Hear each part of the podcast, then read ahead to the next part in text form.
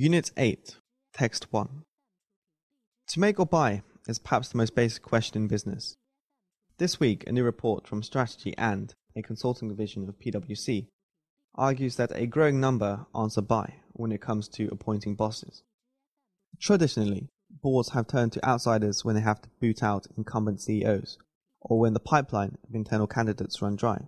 The new statistics suggest that firms increasingly go for outsiders as part of regular succession planning.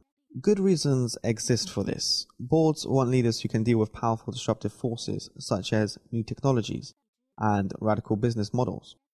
Industries that have seen a lot of disruption from technological innovation or regulatory change are particularly keen on outsiders. In the 2012 to 15 period, outsiders made up 38% of incoming CEOs in telecoms, 32% in utilities, and 26% in financial services. How far outside firms will go varies.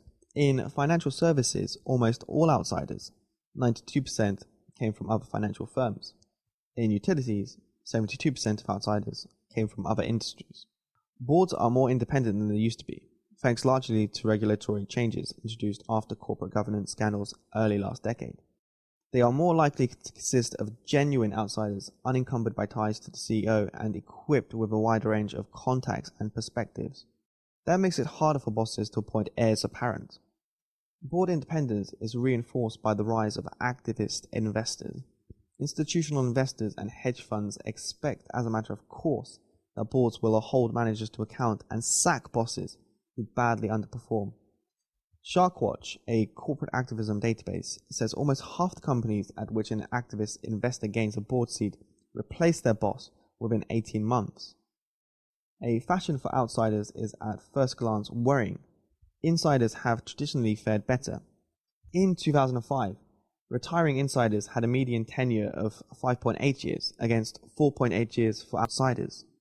And some outsiders have proved to be embarrassing failures.